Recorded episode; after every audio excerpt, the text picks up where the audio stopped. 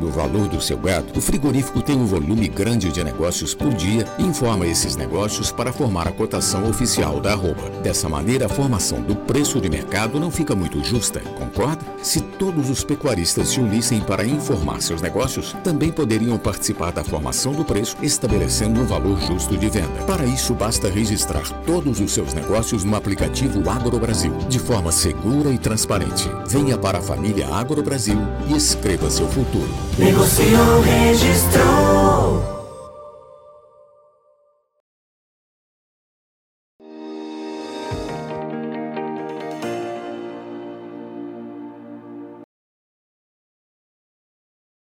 Olá, boa tarde a você que está conosco aqui pelo Notícias Agrícolas, aguardando pelas informações do mercado, mercado do boi iniciando a semana. E a gente, óbvio, quer acompanhar, quer entender o que vem por aí.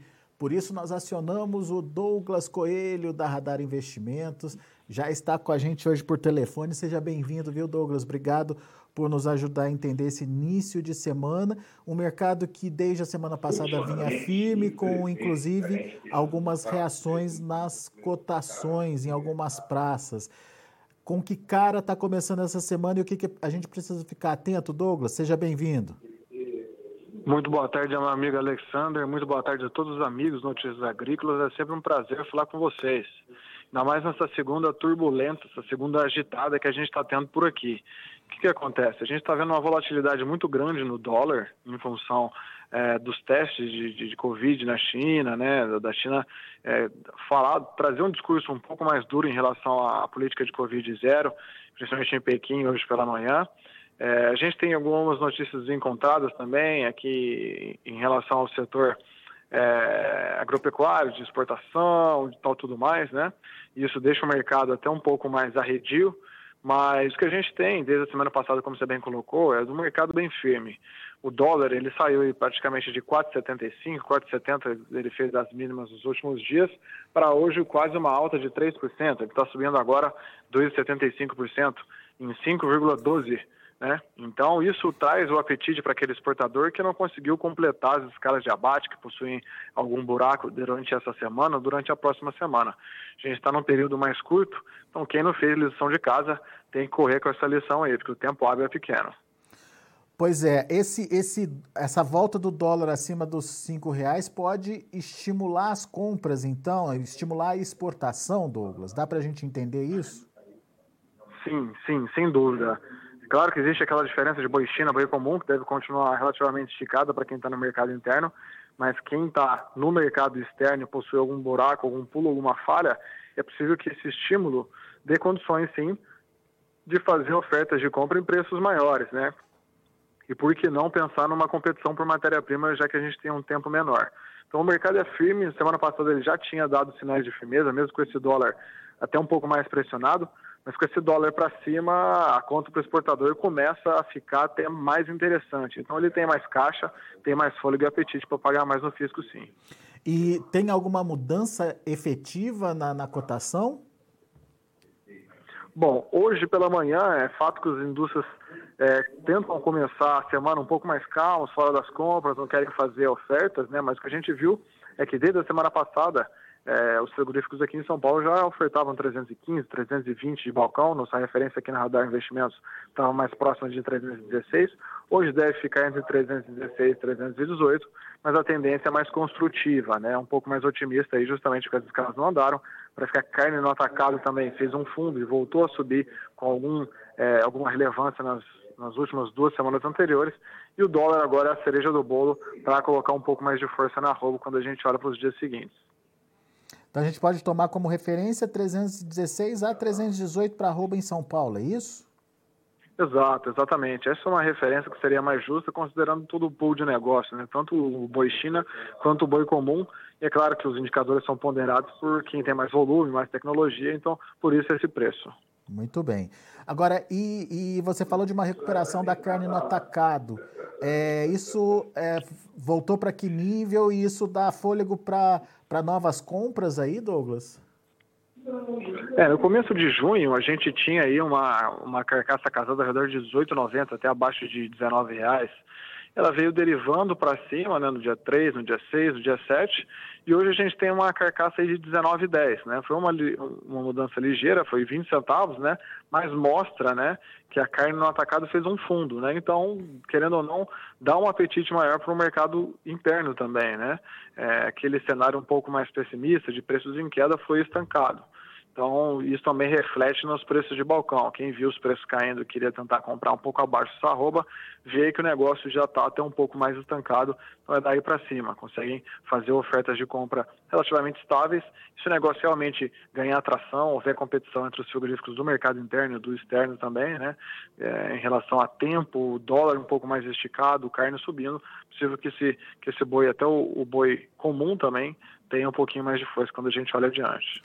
Então tá, então é, a, a, a, demanda está explicada. O dólar voltando, estimulando a exportação, é, uma demanda interna, obviamente é, estimulada aí pelo início de mês e recebimento dos salários, mas também mudando o patamar de preço da carne no atacado.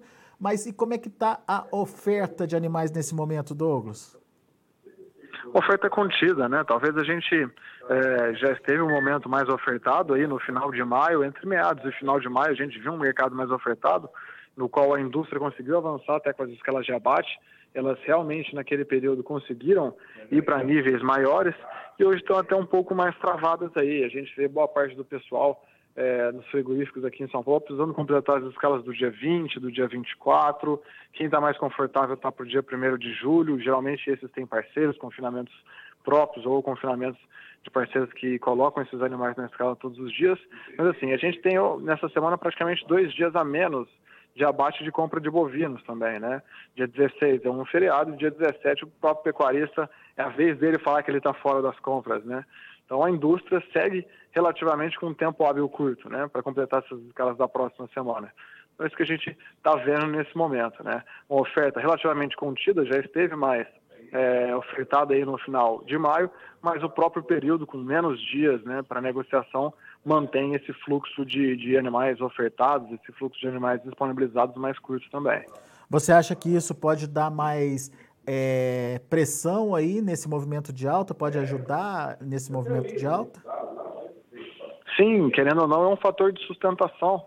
Né? A indústria vê esse dólar subir, é, vê a conta dele, né, da exportação, ficar um pouco mais atrativa, a carne parar de cair e a oferta não tem dado vazão né, nas suas operações, então, sem dúvida, não deixa de ser um, um, ponto de sustentação, sim. Né? A oferta sustenta, esse dólar, querendo ou não, traz um pouco mais de apetite. Esse encurtamento das escalas que você citou é específico de São Paulo ou é de forma generalizada? A gente vê em São Paulo, vê um pouco no Triângulo Mineiro e também em Goiás. nesses três pontos tem sido mais misto que frente ao Mato Grosso do Sul, que é bastante uma boiada de pasto, né? uma, uma pecuária um pouco mais tradicional, e também no Mato Grosso. Mas nesses três pontos, né, São Paulo, MG e GO, para a gente está bem nítido.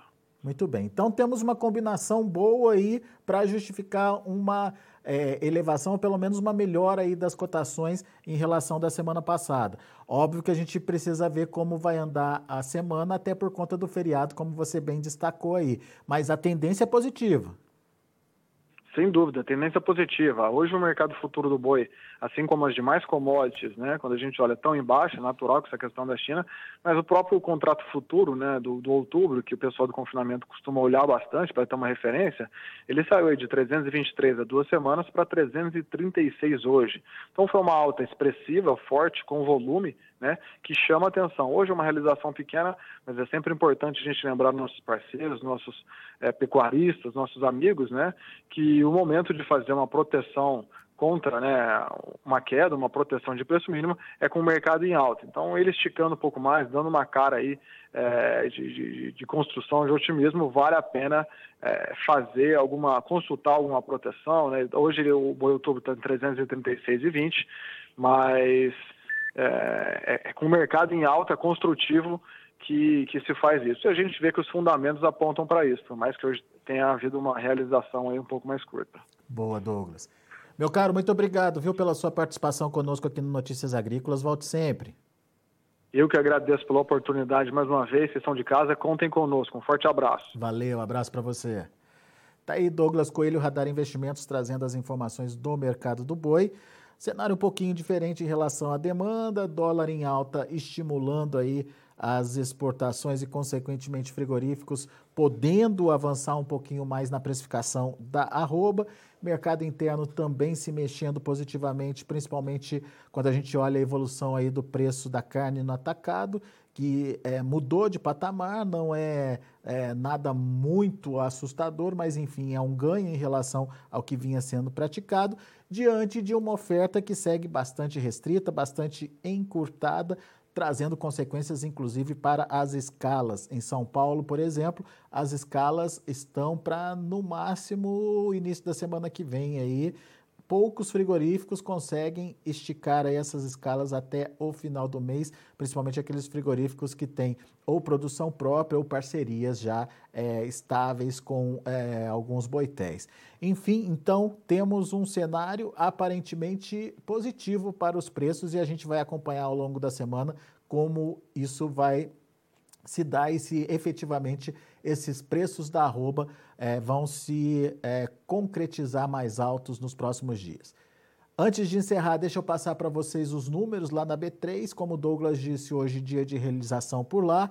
De olho na tela, vamos ver como estão as negociações. O junho, 320 e 50, caindo 0,73%. O julho, 328 e 70, é, caindo 0,99%, e o agosto 331,20, queda de 1,02%. Novembro se mantendo estável ali nos R$ 339,20 e o outubro, citado pelo Douglas, na casa dos R$ 336,20, bem acima daqueles 323 de duas ou três semanas atrás.